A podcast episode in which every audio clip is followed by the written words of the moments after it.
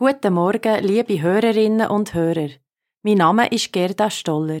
Ich begrüße euch zum BO Gottesdienst, heute aus der Pfingstgemeinde Frutigen. Wir fangen an mit zwei Lobpreislieder.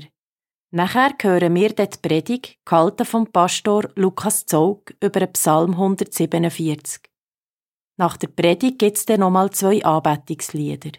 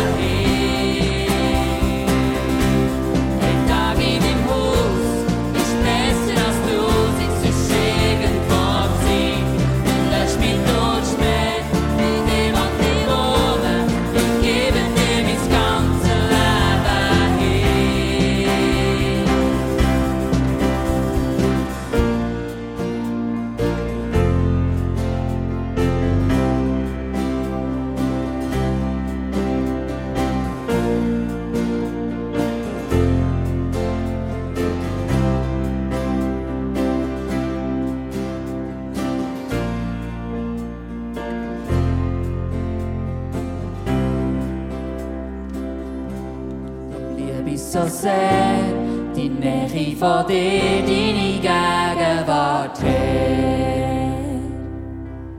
Allein nur bei dir ich gäng mehr, dass ich außer mit dir. Ein Tag in deinem Haus ist besser als du, es irgendwo zu sein. Nicht lässt mich durch mehr, bei dir will ich wohnen,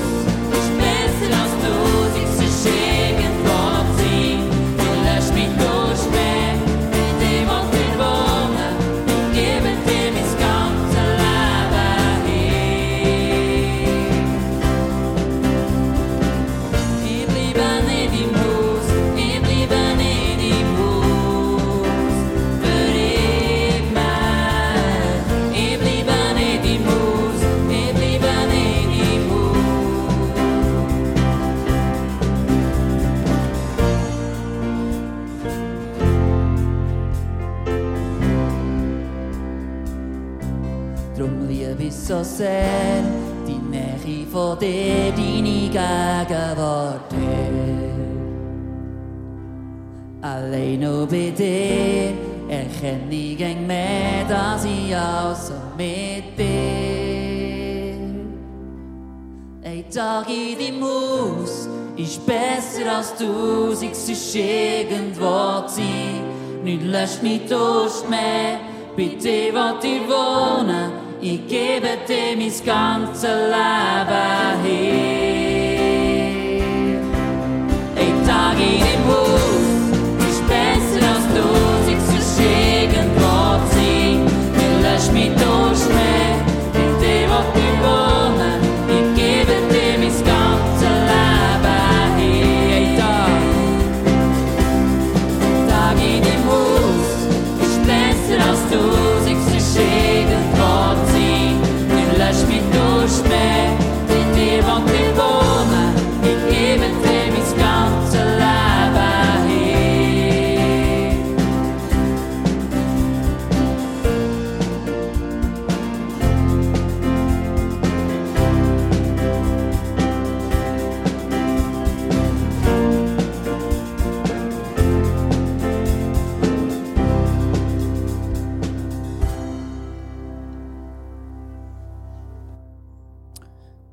Aussage, ein Tag in deinem Haus ist besser als tausend andere Tage. Abartig, unvorstellbar. Aber so ist es, deine Herrlichkeit, deine Fülle, die wir vorhin davon gehört haben, ist so, so gross. Lass uns heute in diesem Gottesdienst etwas mehr von dem erkennen, wie gross deine Fülle ist. Wie gross du bist. Du bist wunderbar.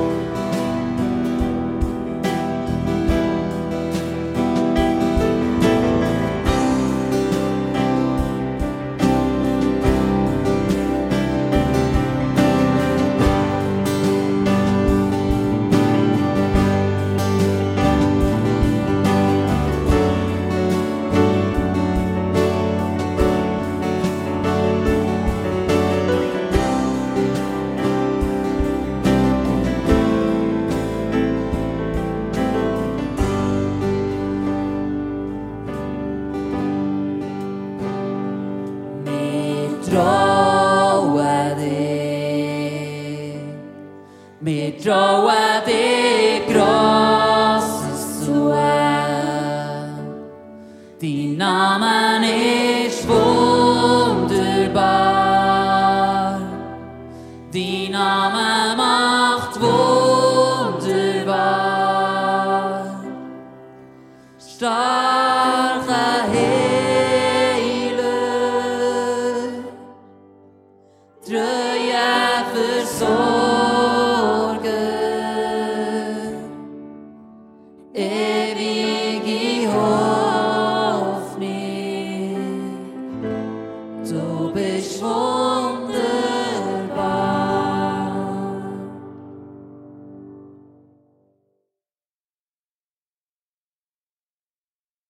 Vielmals als Band. Ihr seid uns vorangegangen, habt es angeleitet, vor Gott zu kommen, ihn zu loben. Und es ist so gut, Gott zu loben. Es ist gut, Gott zu loben, oder? Selbstverständlich würden wir dem beipflichten. Aber vielleicht, natürlich, nur mehr Gedanken. Das ein bisschen einschränken, ja gut schon, aber muss es denn so lang sein?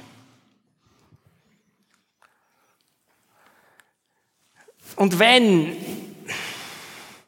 dann vielleicht lieber andere Lieder. Neuere. Oder ältere. Oder einen anderen Stil. Und ich kann das so gut verstehen, wenn die Teenies so denken. Das ist doch nicht meine Musik. Was soll ich mit diesen Martin Luther Liedern hier? So tönt es bei uns am Tisch. Daheim. Ich verstehe ja manchmal das Deutsch nicht einmal, das ich singe. Und ich kann es so gut nachvollziehen, wenn Senioren denken, die modernen Lieder. Früher hat das Lied ein paar Strophen gehabt. Manchmal auch ein Refrain. Aber heute Intro, Chorus, Bridge, Ending, Pre-Chorus. Und bevor dass man das überhaupt durchblickt hat, ist das Lied schon wieder abgesetzt und drei neue sind da. Wann soll man die überhaupt lernen? Und ihr dürft jetzt alle denken, schön, wenn du da vorne das verstehst, du hast auch gut zu reden. Dein Alter, das du hast, du bist ja etwa in der Mitte. Dir kommt es etwa nicht so drauf an. Ja, das stimmt. Aber die Zeit spielt gegen mich. Das habe ich auch schon gemerkt. Wir wollen heute miteinander einen Psalm anschauen. Und er ist uns eine grosse Hilfe. Weil er hilft uns, von uns wegzuschauen. Wenn wir Gott loben, geht es eigentlich gar nicht um uns. Eigentlich ist es nicht sonderlich entscheidend, wenn wir uns dabei fühlen. Ob ein Lied gute Gefühle in uns auslöst oder es uns nicht so gefällt, das kommt gar nicht drauf an. Eigentlich loben wir Gott, weil er das Lob verdient hat. Kommt der Tini zu seinem Vater und sagt, ich möchte dir danken für alles, was du tust, für uns als Familie. Und danke, wie du mir hilfst bei den Hausaufgaben. Und, und der Vater stutzt zuerst ein bisschen und bricht sein Sohn oder seine Tochter, schaut ein bisschen misstrauisch und sagt, was ist los, brauchst du Geld? Oh je. Oh je. Das lässt tief blicken, oder? Aber Hand aufs Herz. Verhalten wir uns nicht manchmal genau so? Wir loben Gott, weil er uns segnen soll, weil wir von ihm berührt werden Weil wir jetzt in diesem Moment ganz besonders seine Hilfe, seine Vergebung brauchen. Und da wären wir schon wieder beim Stil. Und das eben gar nicht um uns geht, sondern wir loben Gott, weil er Lob verdient. Im Psalm 147 steht, Halleluja. Gut ist es, unserem Gott zu singen. Ja, schön ist ein solcher Lobgesang. Ihm allein gebührt er. Gut ist es, Gott zu loben. Und falls du eine Begründung brauchst, ich brauche immer eine Begründung für etwas, es ist mindestens vierfach gut. Es ist gut, weil das Lob schlicht und einfach Gott gehört. Das habe ich schon erwähnt. Es ist gut, weil es unseren Gott erfreut. Und auch wenn das nicht im Zentrum steht, es ist auch gut und heilsam für uns selber. Eben das Wegschauen von uns auf die Grösse von Gott, das tut auch uns gut. Und schließlich, gerade so, wenn man im Gottesdienst zusammen ist, ist es gut, weil wir einander helfen, Gott zu loben. Ja, Teenies, wenn ihr mal gerade an einem Lied seid, wo ihr findet, das ist nicht meins, das kann ich fast nicht singen, denkt dran. Mit deinem Lob hilfst du einem anderen, der vielleicht gerade in einer Situation ist, wo ihm das Lob nicht zuvorderst ist, wegzuschauen von sich, von seiner Not auf Gott und ihn anzubeten. Es ist gut, Gott zu loben. Und wegen dem ist es auch gut, wenn wir uns anleiten wie wir Gott loben können. Und ich finde das so ein Geschenk, dass wir in der Bibel ein ganzes Buch haben. Mit Gebet, mit Loblieder, teilweise auch Klagelieder, die uns anleiten. Wenn wir nämlich in die Gebet eintauchen, die Themen aufgreifen, uns zu eigen machen, das hilft uns, aus unseren Floskeln auszubrechen, die wir doch so oft haben. Und manchmal wie eine Schallplatte sind mit einem Kreuz und dann wieder gleich Rillen kommen und es betet einfach, es lobt einfach, aber unser Herz kann irgendwann sein.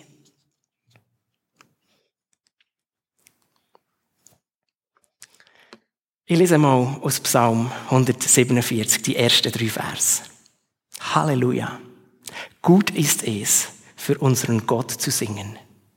Ja, schön ist solch ein Lobgesang. Ihm allein gebührt er. Der Herr selbst baut Jerusalem wieder auf. Er sammelt die unter die Völker zerstreuten Israeliten wieder in ihrem Land.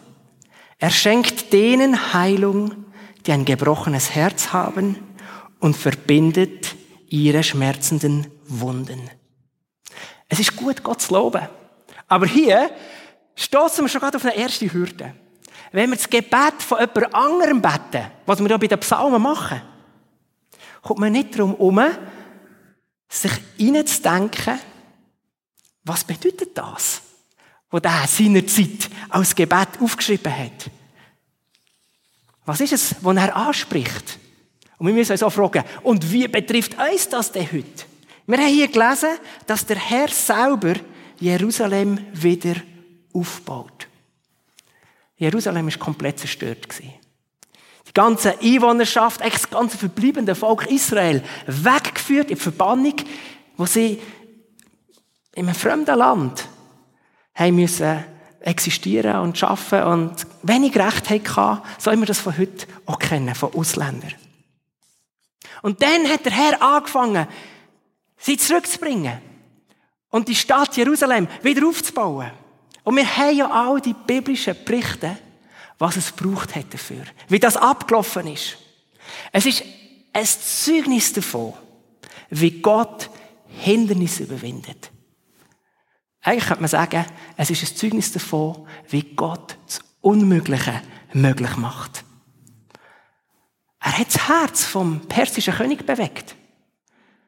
Dass er sie hat zurückkehren Und nicht nur das. Er hat ihnen alle Temposchätze und Gegenstände, die sie für einen Gottesdienst in Jerusalem gebraucht hätten, hat er ihnen einfach mitgegeben. Im Esra-Buch 1, Vers 2 steht, dass Gott selber sein Herz bewegt hat und ihm das aufgetragen hat, so zu handeln. Er hat sie bewahrt auf ihrer gefährlichen Reise zurück. Sie haben sicher das Ziel erreicht. Und als sie angekommen sind, haben sie gemerkt, niemand hat auf uns gewartet. Sofort sind sie mit Widerstand konfrontiert gewesen. Es ist so weit gekommen, dass ihnen verboten ist worden, weiterzubauen. Bis Gott beim nächsten König sein Herz bewegt hat. Die dürft wieder bauen. Und als Zuckerli oben drauf haben dann die, die lokalen Fürsten sie noch müssen mit Baumaterial versorgen. Obwohl sie das eigentlich gar nicht wollen. Und, und, und. Wir kennen die Geschichte von Nehemia, wenn er die Mauer gebaut hat. Wie Gott ein Hindernis nach dem anderen überwunden hat. Er kommt zu seinem Ziel. Und wegen dem sei ihm das Lob. Der Psalmbetter schaut also auf das, was Gott da hat.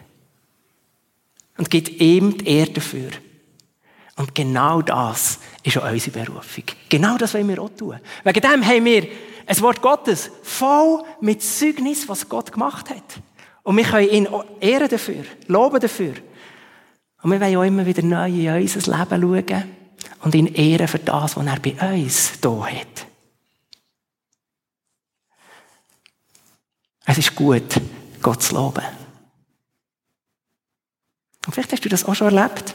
Wenn wir eben dann von uns wegschauen auf Gott, dann wächst gleichzeitig in uns innen etwas. Vertrauen.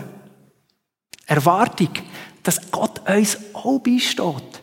Ich bin sicher, dass heute Leute da sind, die auch vor Hindernissen stehen und darauf warten, dass Gott eingreift. Ich möchte dir Mut machen. Wir haben einen Gott, der uns beisteht. Lob sei ihm.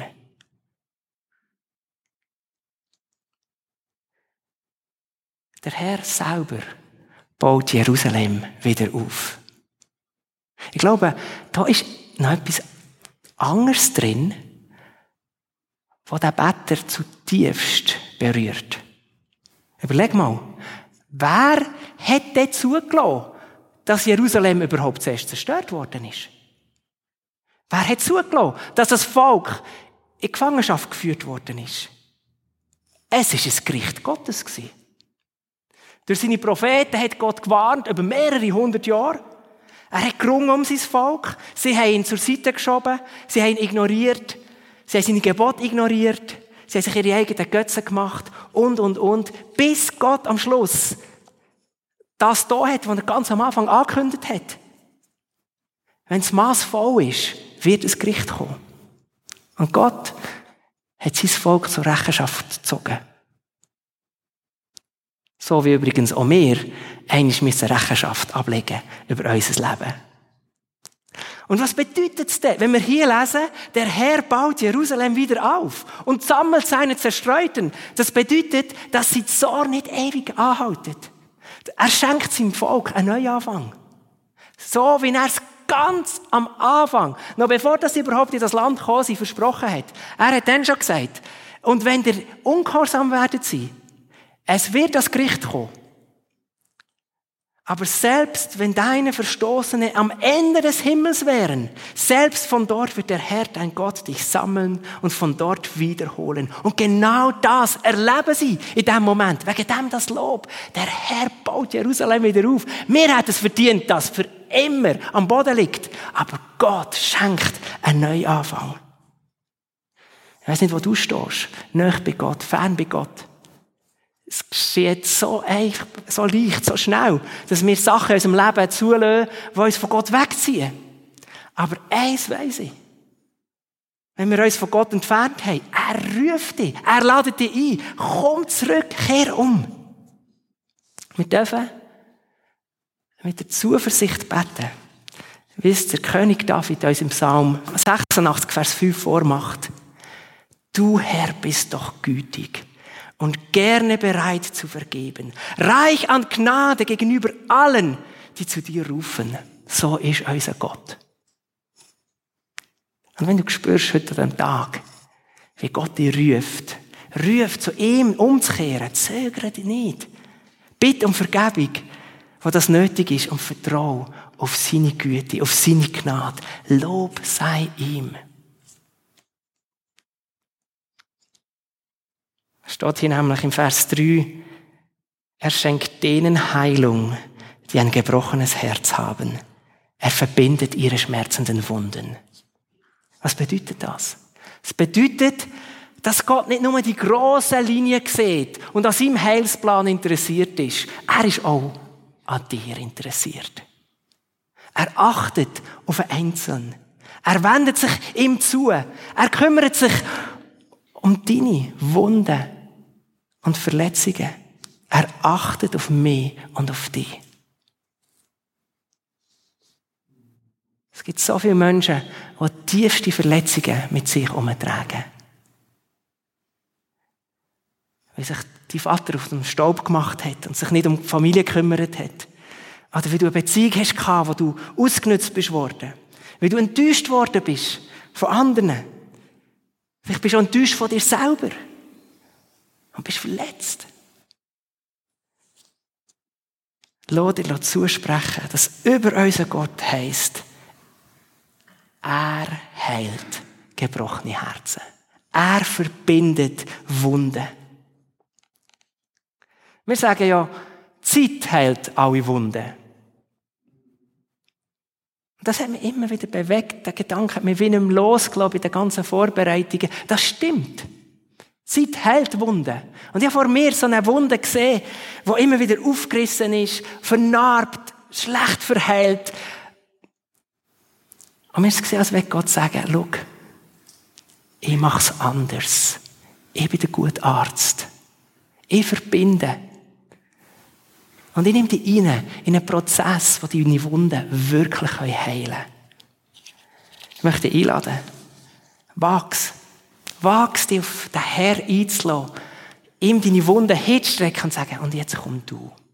Mach du wahr, was du hier versprichst. Psalm 147, Vers 3. Das nehme ich für mich in Anspruch. Und jetzt sind vielleicht ganz viele hier, die sagen, ich habe keine Wunden. Ja, Gott sei Dank. Dann hast du ja erst recht Grund, Gott Lob zu geben. Aber schau, das Versprechen hier, uns zu verbinden, Wunden zu heilen, das macht uns erst richtig fähig, uns dem Leben in dieser Welt zu stellen. Ich weiß nicht, ob ihr das auch ein bisschen verfolgt. Ich bin jetzt nicht der Riesenfan, aber ich habe gelesen, in Formel 1 haben sie ein paar Regeln geändert und die Aerodynamik von diesen Rennwagen verändert. Und die sind zwar schneller, aber sehr instabil und holprig unterwegs auf diesen Rundkurs. So, dass die Rennfahrer nach 60 Runden fast nicht mehr aussteigen können. So durchgeschüttelt, mit blauen Flecken. Und nach dem Rennen brauchen sie Massage und Physio, dass sie überhaupt wieder fähig sind, zwei Wochen später das nächste zu fahren. Ich habe gedacht, genau wie in unserem Leben. Genau wie auf unserem Lebensrundkurs, was auch schüttelt, wo wir manchmal innerlich unserer Seele blaue Flecken davon tragen. Wir brauchen doch jemanden, wo wir hin können der uns wiederherstellt. Das macht es uns möglich, im Leben zu stehen. Ohne uns zurückzuziehen, ohne Angst zu haben vor allem. Und dazu möchte ich uns Mut machen. Stell dich im Leben. Duck dich nicht weg. Nicht, weil wir so taffe Typen sind, die halt einstecken können. Nein. Sondern weil wir den kennen, zu dem wir gehen können, wenn wir die Verletzungen davon tragen. Weil wir wissen, es gibt Heilung und Wiederherstellung. Das gibt uns Mut, im Leben zu stehen. Lob sieg ihm. Ich möchte Vers 4 lesen. Er bestimmt die Anzahl der Sterne. Sie alle spricht er mit Namen an. Vers 5. Groß ist unser Herr und reich an Kraft. Seine Weisheit unermesslich. Was bedeutet das? Ja, schon dann, wo man den Psalm dichtet hat. Sie die Sterne, der Sternenhimmel dafür gestanden, für etwas Größeres, als der Mensch erfassen kann. Es hat zwar noch kein Teleskop gehabt, aber dafür auch keine Lichtverschmutzung. Und wenn man das einmal in einer Wüstennacht zum Himmel geschaut hat, hat man so viele Sterne vom bloßen Auge gesehen, dass man gar nicht erst auf die Idee gekommen, anfangen zu zählen, wie viele es denn wären. Ja, wir heute, ausgeklügelte Weltraumteleskop. Wir können sogar abschätzen, wie viele Sterne es gibt. Und es ist nicht einmal schwierig, die Zahl aufzuschreiben. Es ist ein 1 mit 24 0. Du brauchst nur zwei Ziffern. Das Problem ist erst, sich vorzustellen, was das bedeutet. Ja, wenn ich manchmal den Politikern zu, äh, zulasse, habe ich das Gefühl, schon aber eine Milliarde ist es so abstrakt dass sich die meisten nicht mehr genau vorstellen können, wie viel Geld das, eigentlich ist. Und wie lange man muss arbeiten, dass man es wieder verdient hat. Aber da, meine persönliche Meinung. Lob sieg Gott, weil er die Sterne nicht nur zählt, er kennt sie mit Namen, er hat sie geschaffen. Das bedeutet nichts anderes, als er ist der ganz andere. Er ist der Schöpfer. Während dass wir nur Geschöpfe sind. Wir können seine Größe nicht annähernd mit unserem Verstand durchdringen. Wir haben zwar Begriff dafür, allmächtig, allwissend, ewig, aber wir können uns nicht vorstellen, was bedeutet das eigentlich? Es übersteigt uns. Das Einzige, was wir tun können, ist, in der Bibel, in diesen Zeugnis der Bibel, mitverfolgen, wie sich seine Kraft und seine Weisheit in konkreten Situationen auswirkt. Gott kennt die Zukunft. Wenn wir die Geschichte von Josef anschauen, kann er alles so leiten, dass alle in seiner Umgebung ihre Entscheidungen getroffen haben mit ihrem freien Willen und am Schluss kommt es genau so raus, wie es Gott wollte. Wir bringen das nicht einmal auf die Reihe, uns vorzustellen, wie Gott das gemacht hat. So ist unser Gott. Wenn sein Volk in Wüste ein Meer den Weg versperrt, ist unser Gott nicht verlegen. Er kann es trennen. Und sie können durchlaufen, trockenen Fußes. Und ein Millionenvolk über Jahrzehnte in der Wüste, Gott kann einfach mit Essen vom Himmel sie versorgen. Wir haben nie den Eindruck, dass Gott an Anschlag kommt. Wir haben nicht den Eindruck, dass Gott nicht weiter weiss. Wir merken einfach, Gott hat immer eine Lösung parat. Wenn es immer langweilig ist in den Ferien, kannst du mal durch die Richter Samuel König Bücher gehen und einfach mal zählen, auf wie viele verschiedene Arten Gott sein Volk von seinen Finden gerettet hat. Du wirst noch staunen. Vom Hagur schlagen, Sie so verwirrt, dass das findliche Heer gegen sich selber gekämpft hat. Ist schon nur so ein, ein Geräusch vom anrückenden Heer und das findliche Heer ist schnell davon. Also richtig cool und kreativ. Gott hat so viele Möglichkeiten. Wilde Geschichten. Gott kann. Lob sei ihm. Groß ist unser Herr. Reich an Kraft und seine Weisheit ist unermesslich. Tiefe von seiner Weisheit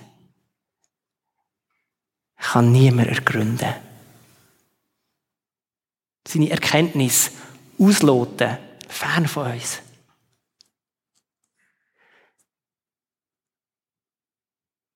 Und das beinhaltet ganze Teufel befreiende Einsicht. Ich, aber auch du. Wir müssen das Handeln von unserem Gott nicht verstehen.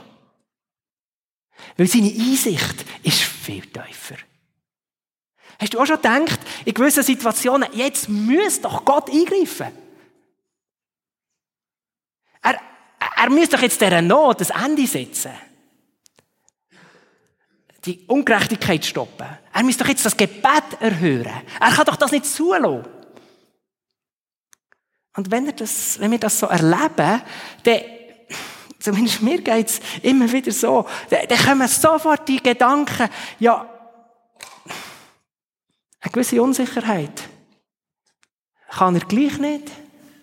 Oder ist es ihm gleich? Will er nicht? Ist es ihm nicht wichtig? Und so weiter. Es ist so befreiend zu wissen. Ich muss nicht verstehen. Das ist jetzt nicht gerade das, was wir als Menschen so am einfachsten können. Aber es ist zutiefst befreiend. Zu wissen, ich muss es nicht verstehen. Gott handelt souverän. Seine Weisheit ist viel tiefer, als das ich sie ergründen könnte.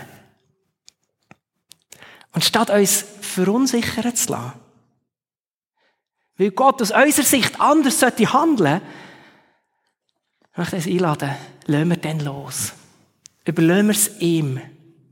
Apostel Paulus, der doch wirklich sehr viel Einsichten hatte, ist uns hier ein Vorbild. Er sagt, wie tief ist Gott deine, ist Gott deine Weisheit? Wie unermesslich dein Wissen? Deine Entscheidungen sind unergründlich und deine Wege sind unerforschlich. Genau so ist es. Das müssen wir immer wieder neu lernen. Und wegen dem lob sich ihm. Lob sich ihm, dass er weiß, was er tut. Und als Abschluss möchte ich auch noch Vers 6 lesen. Das ist wieder der Abschluss der ersten Strophe in diesem Psalm. Und ich möchte das nicht vorenthalten, weil es bringt wie einen Gedankengang zum Abschluss. Vers 6. Der Herr hilft den Unterdrückten auf. Die sich gegen ihn auflehnen, aber erniedrigt er, bis sie am Boden liegen. Auch wenn wir das Handeln von Gott eben nicht verstehen. Auch nicht verstehen müssen. Über einem dürfen wir Gewissheit haben. Am Schluss sorgt unser Gott für Gerechtigkeit. Das ist mega wichtig. Das ist doch immer wieder eine erschütternde Beobachtung, dass wir das Gefühl haben, der Gottlos hat ja Erfolg. Er kommt ja durch. Der Frech kann sich ja durchsetzen. Und der Rücksichtslos wird nicht gestoppt. Wie kann das sein? Es ist so gut zum Wissen, am Schluss wird Gott für Gerechtigkeit sorgen. Das Wort Gottes sagt uns, der Eindruck trügt, dass man mit allem durchkommt. Es ist eben mit dem Tod nicht das Ende. Jeder Mensch, ich habe schon gesagt, muss sich vor Gott verantworten. Für das, was er da hat, für das, was er nicht da hat. Und Gott ordnet die Unordnung und richtet Gerechtigkeit wieder auf. Ich weiß nicht, wie es dir geht. Wenn ich diesem Gedanken in der Bibel begegne, dann als erstes empfinde ich eigentlich Genugtuung. Mir kommt so viel Unrecht auf dieser Welt in Sinn.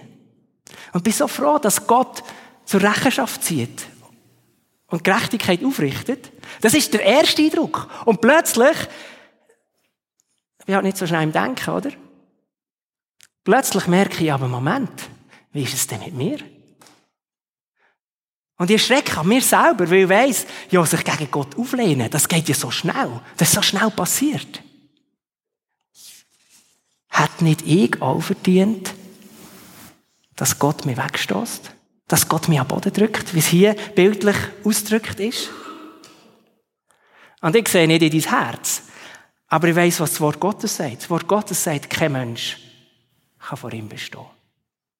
Kennen. Oh, Lob sei ihm, dass er den Unterdrückten aufhilft. Nämlich auch die, die von ihrer Schuld niedergedrückt sind.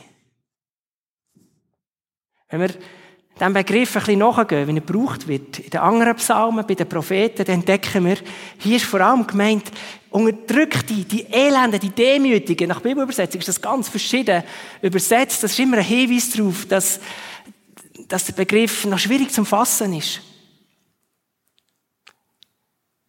Wörtlich könnte man übersetzen, die, die sich Gott und seinem Willen unterordnen, denen hilft er auf. Und aus der Perspektive vom Neuen Testament verstehen wir ja, worin die Hilfe besteht. Dass Jesus Christus an diesem Kreuz gestorben ist. Dass Jesus Christus an diesem Kreuz unsere Schuld, alles, was uns von Gott trennt, auf sich genommen hat. Wer sich Jesus anvertraut, wer die Vergebung, die Jesus uns anbietet, annimmt, der erlebt das. Was hier steht in diesem Vers. Der Herr hilft ihm auf. So, dass er vor Gott kann stehen und vor Gott kann bestehen. Ach, das wünsche ich uns. Jesus hat Frieden geschaffen. Lob, Sieg, Gott. Und so möchte ich uns einladen, dass wir jetzt miteinander beten und Gott danken. Gott loben für seine Gnade, für seine Barmherzigkeit dass er Neuanfang ermöglicht. Gott loben und danken, dass er der ist, der Wunden heilt, Verletzungen heilt. Dass wir Gott danken, dass er der ist, der Gerechtigkeit wieder aufrichtet. Wir wollen Gott loben. Und gleichzeitig ist doch im Gottesdienst immer die Einladung, zu erfahren, was hier jetzt beschrieben ist. Und wenn du merkst, ich bin der, der Hilfe braucht, weil da Hindernisse in meinem Leben sind. Ich bin der, der Verletzungen mit sich herumträgt. Dann streck dich doch Jesus hin. Streck dich Jesus hin und bitte darum, dass er jetzt in dein Leben hineinwirkt. Nimm dir eine Zeit vom Gebet und erwarte, dass Gott eingreift. Wir beten miteinander. Unser Gott, Vater im Himmel, wir danken dir für das Lob, das wir hier jetzt einfach mitgelesen haben. Das Lob, das dich so wunderbar beschreibt. Als der, der Hindernis überwindet. Als der, der einen Neuanfang schenkt. Als der, der der Einzelne sieht und zerbrochene Herzen heilt. Wunden verbindet. Als der, der alles kann. Und auch wenn wir dein Handeln nicht verstehen, dürfen wir wissen, du hast es im Griff. Als der, der uns aufhilft und uns gerecht macht. Danke dir, Jesus Christus. Wir loben dich. Wir loben dich. Amen.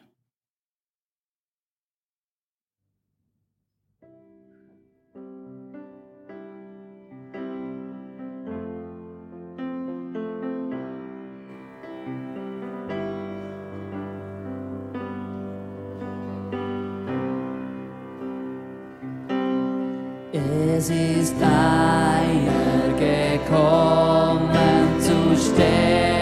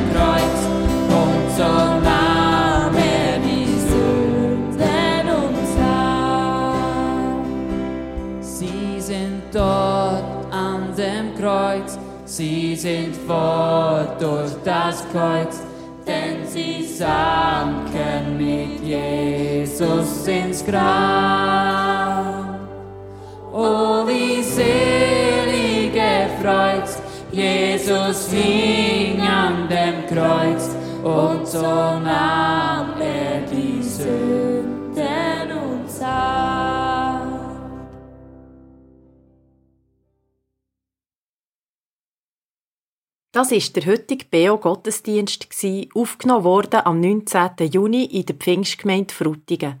Die Predigt hat der Pastor Lukas gehabt. Wer den Gottesdienst gerne nochmal hören will, der kann eine CD bestellen, entweder telefonisch beim Urs Bösiger, Telefon 033 823 12 85. Ich wiederhole 033 823 12 85. Oder ihr schreibt ein E-Mail an gottesdienst.kibeo.ch. Ich wiederhole gottesdienst.kibeo.ch.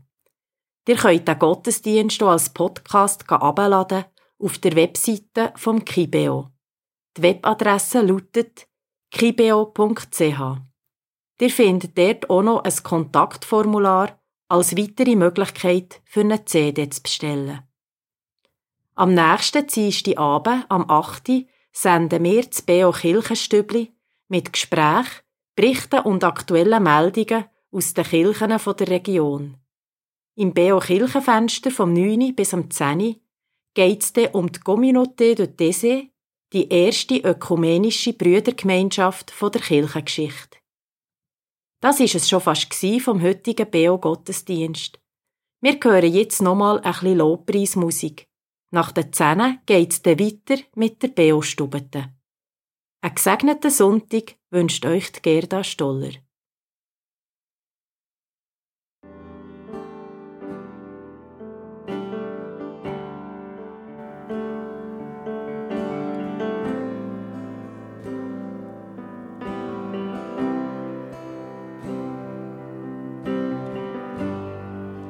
Du hast die hergegeben als Antwort für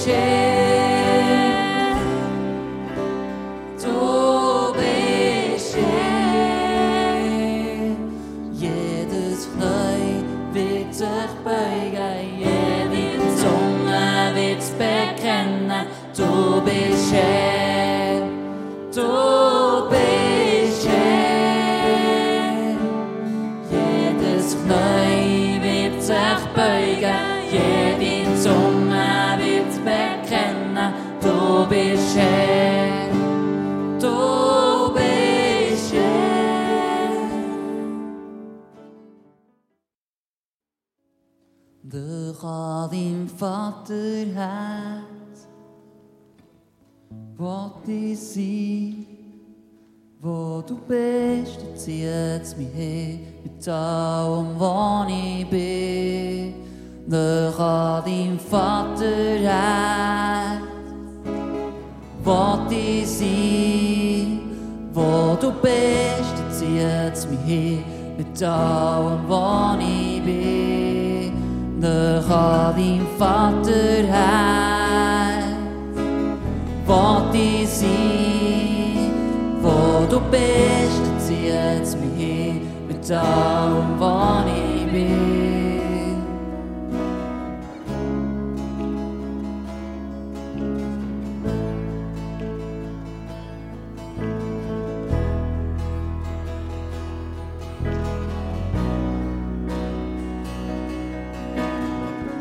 Liebe, wo du hast für mich, zu vergleichen. Sie brennt mein ganzes Denken, mein Handeln und mein Fühlen.